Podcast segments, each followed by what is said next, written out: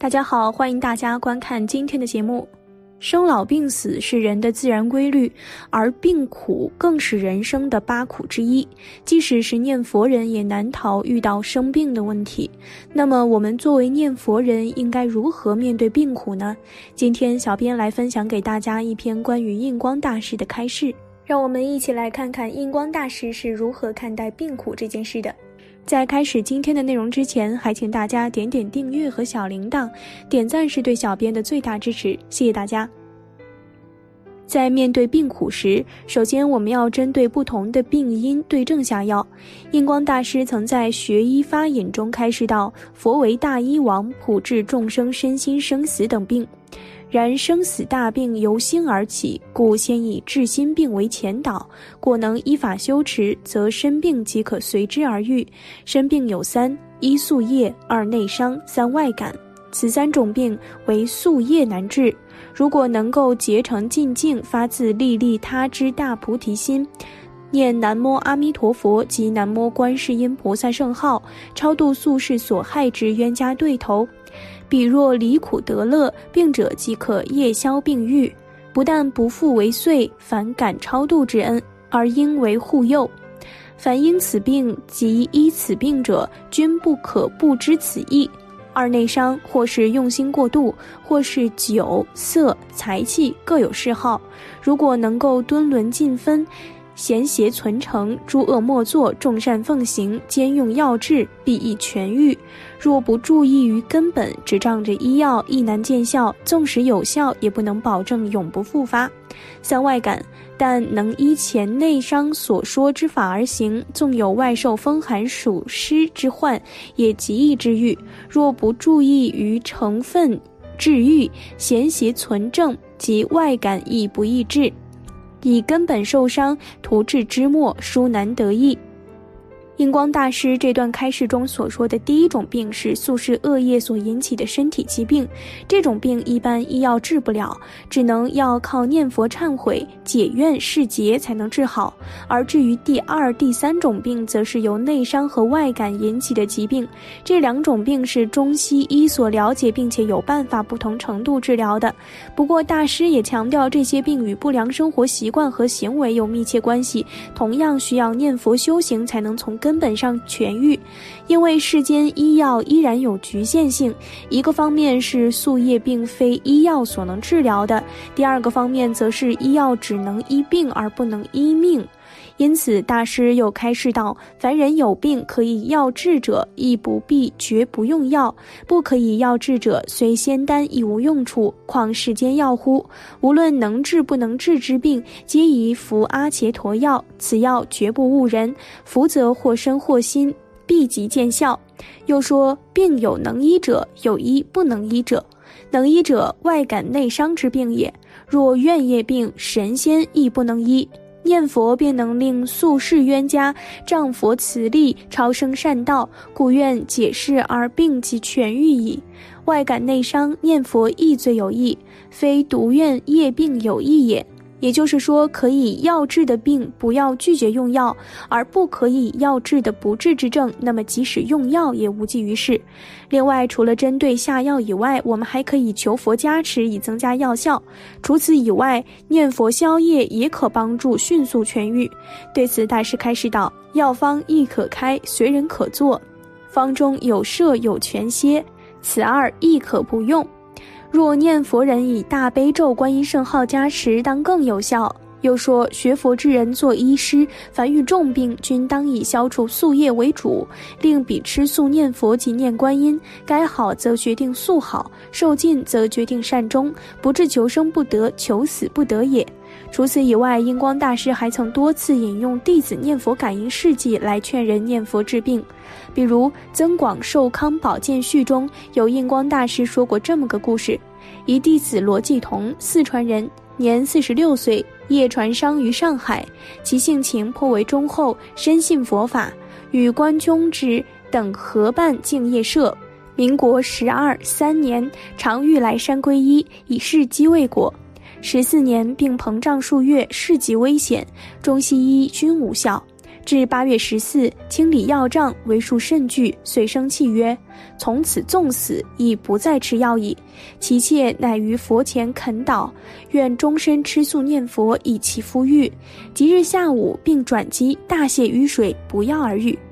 另外，印光大师在《增广复逢不救居士书》中也说过一个故事。江义园的校长因极力教授生徒，致用心过度，得病过重，中西医俱无效。彼向不知佛法，姜卫农来看，为医既不效，则不须再医，当至心念佛即可痊愈。一元信之，病遂痊愈，故所以极力劝人念佛耳。后回家，有一亲戚年近七十，双目失明，议员劝彼念佛，未至一年，其目复明。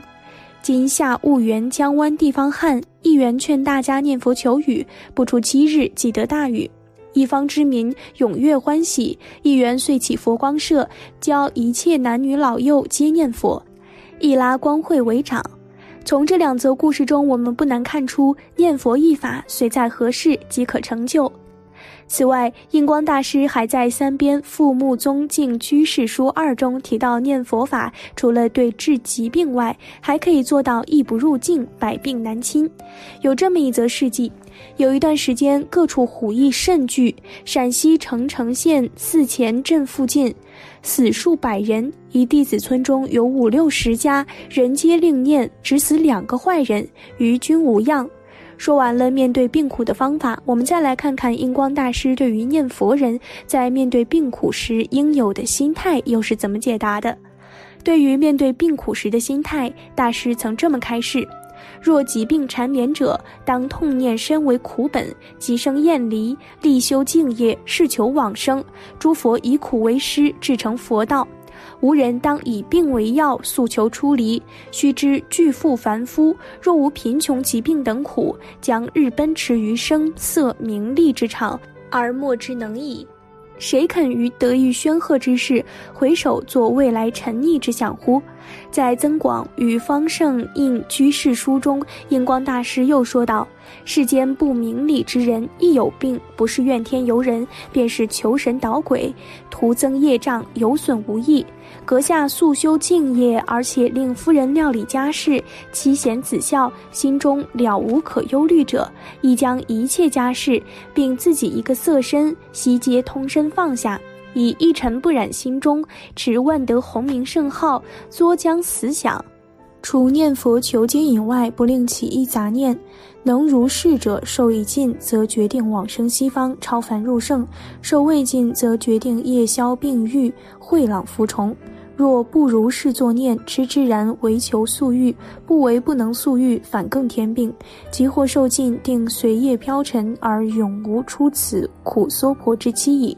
在《增广复周梦游昆地书》中，印光大师还说道：“念佛人有病，当一心待死。若世寿未尽，则能速愈，以全身放下念佛，最能消业。业消，则病愈矣。”若不放下，欲求好，倘不能好，则决定无有往生，以不愿生故。在续编《释华全诗·病中法语》中，印广大师也开示了面对病苦时我们所应当有的态度。人生在世，我们皆不能免疾病死亡之苦。当此等苦事真的发生的时候，唯有放下万缘，一心念南无阿弥陀佛。若气息较短，则只念阿弥陀佛四字即可，一心求佛慈悲，接引你往生西方。除此一念外，心中不可再升起一丝一毫别种的念想，亦不可望病速好，亦不可另起求神求天保佑的想念。一旦有了此种想念，那么便与阿弥陀佛之心隔开了，因此将再也不能得到佛慈加倍之力。我们必须要知道，天地父母均不能令你除生死轮回，而唯有阿弥陀佛能令你除生死轮回。如果我们能够放下一切，一心念佛，若世寿未尽，就会速好；若世寿已尽，即往生西方。但是要注意的一点是，不可求病速愈，只可求速往生。求病愈，若受尽，便不得往生；求往生，若受未尽，则速得痊愈。往生西方好处说不尽。叫比升到天上做天地天王尚要高超过无数无量万万万万倍，所以我们切不可痴心妄想怕死，有怕死的心就不得往生了。我们在世间犹如屈在粪坑里，囚在监牢里，苦得了不得。往生西方如出粪坑监牢，到清净安乐、逍遥自在之家乡，何可怕死？而一旦有了怕死的心，那么便永远在生死轮回中受苦，永无出苦的时期了。那么我们念佛该怎么念呢？若能出声念，则小声念；若不能出声念，则心里默念。耳朵听别人念，心中亦如此念；右眼睛望着阿弥陀佛，心中想着阿弥陀佛。有别种念起，则当自责曰：“我要仗佛力生西方，何可起此种念头，坏我大事？”你若肯依我所说的念，绝对会往生西方，了生脱死，超凡入圣，永结长寿快乐，了无一丝一毫之苦世见闻，又何有此种疾病苦恼乎？倘心中起烦恼时，要晓得这是宿世恶业所使，要坏我往生西方之道，要使我永远受生死轮回之苦。我而今晓得他是要害我的，我偏不随他转，除过念佛外，一世也不念他。